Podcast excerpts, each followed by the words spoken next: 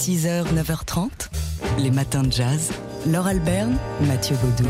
C'est une figure euh, iconique, une figure qui nous fait rêver, mais elle n'a pas déclenché que des rêveries. La garçonne, à qui est consacré un ouvrage qui, qui était euh, paru initialement en 1998 et qui vient d'être réédité par les éditions Autrement.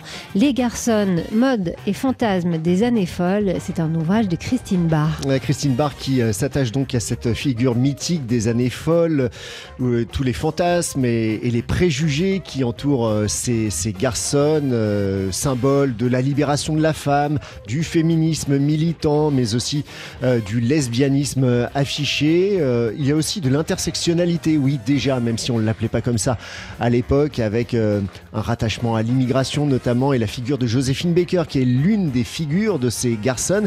Alors, on a voulu en savoir plus sur ces garçons et sur ce qu'elles suscitaient à l'époque. On a donc passé un coup de fil à l'autrice de cet essai, Christine Barr.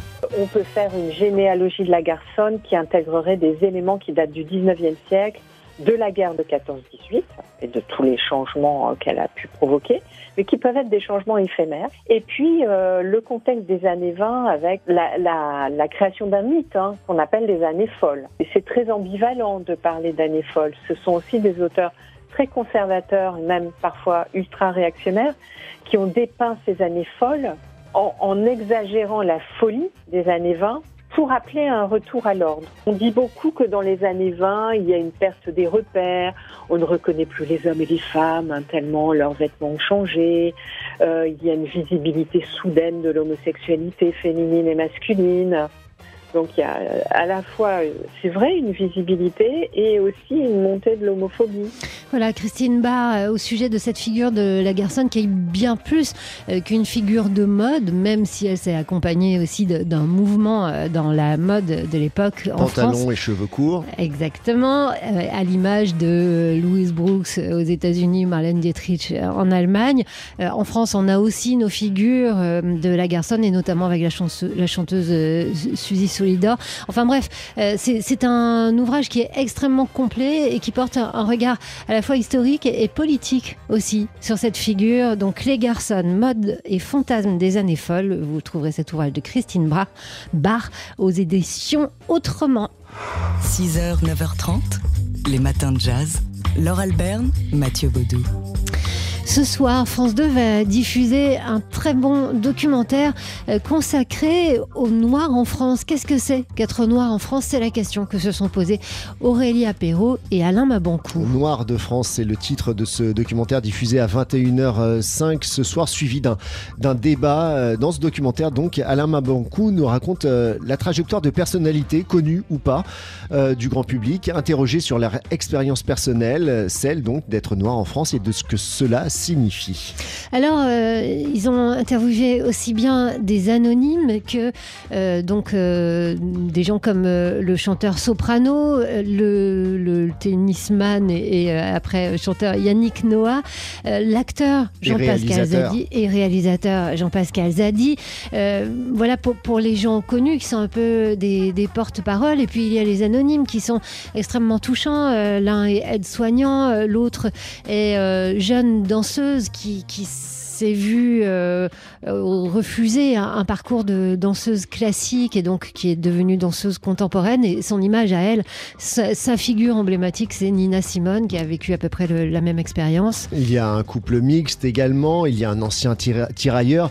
Bref, tous nous racontent leur parcours marqué par le racisme, les stéréotypes, mais aussi euh, la mixité, l'humour et leurs ambitions, avec de nombreuses archives hein, qui viennent ponctuer euh, tous ces témoignages. L'idée étant de faire le lien entre la petite et la grande histoire. Et quand on parle de figures historiques à propos de ce sujet, on ne peut s'empêcher de penser à Aimé Césaire. Pour ne plus subir, pour sortir du statut de victime, des intellectuels noirs vont s'emparer du mot nègre. Ils lancent en plein cœur de Paris, dès les années 30, l'un des courants les plus importants du monde noir, la négritude. Je passe dans une rue à Paris. Je me suis mal rangé. Et là, petit nègre. Et Mais moi, je réponds automatiquement le petit nègre t'emmerde. Hein? Et j'avais commencé une revue, la revue du monde noir. J'ai dit non, il faut mettre la revue du monde nègre. Parce que le mot nègre pour eux une insulte et un mot péjoratif. Voilà, une mise en, perspective hein, de la question et de la place des Noirs en France. Quelle est aussi leur propre considération sur cette place? Tout ça, ce sont des questions que se pose cet excellent documentaire. On, vraiment, on vous le conseille à voir ce soir. Ce soir sur France 2, c'est une soirée spéciale hein, en fait autour de ce documentaire Noir de France réalisé par Aurélia Perrault et Alain Mabancou. 6h, 9h30, les matins de jazz. Laure Alberne, Mathieu Baudou. Je trouve drôle que vous vouliez devenir actrice. Elle alluma une cigarette et demanda pourquoi. Pourquoi? Les acteurs, je trouve ça con. Je les méprise. C'est vrai, vous leur dites de rire. Ils rient. Vous leur dites de pleurer, ils pleurent. Vous leur dites de marcher à quatre pattes, ils le font. Moi, je trouve ça grotesque. Je ne vois pas pourquoi. Je ne sais pas. Ce ne sont pas des gens libres. La voix de l'énigmatique Michel Subor dans Le Petit Soldat de Jean-Luc Godard. Qui répondait à Anna Karina. Il a été, oui, le petit soldat de, de, Godard, un rôle qui lui a collé à la peau toute sa vie, un personnage ambigu, à l'opacité qui semblait correspondre à la personnalité de ce russe français. On me regarde, disait-il, et on ne sait pas à quoi je pense et on ne saura jamais à quoi je pense. Michel Subor était aussi la voix off du Jules Jim de François Truffaut. On l'a vu dans L'étau d'Alfred Hitchcock et puis par la suite, il a participé à de euh, nombreux films, notamment ceux de Gérard Blin et Claire Denis. On a appris la disparition de Michel Subor hier, euh, mort dans un accident de voiture à l'âge de 84 ans. 6h, 9h30, les matins de jazz sur TSF Jazz. Les garçons, mode et fantasmes des années folles, c'est le titre euh, d'un ouvrage qui avait été publié en 1998 par Christine Barr et que les éditions Autrement ont l'excellente idée euh, de publier euh, aujourd'hui et, c'est là qu'on est frappé par la modernité de la figure de la garçonne. L'essai de, l'historienne Christine Barr revient donc sur cette figure euh, mythique, ambivalente, hein, cette silhouette androgyne, euh, ce pantalon porté par des femmes, imaginez-vous, ses cheveux courts également. Euh, la garçonne, donc, qui est une figure qui représente une certaine libération de la femme, un militantisme, hein, aussi un lesbianisme affiché pour certaines il y est question dans cet ouvrage d'intersectionnalité, même si ce n'est pas cité tel quel, puisqu'on est dans les années 20, mais ce sont bien des sujets qui sont abordés euh, par, par euh, ces garçons.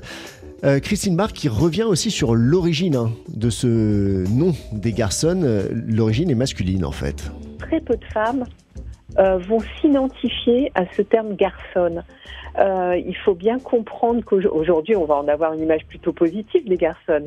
Mais dans les années 20, c'est un sujet très, très controversé et complètement explosif.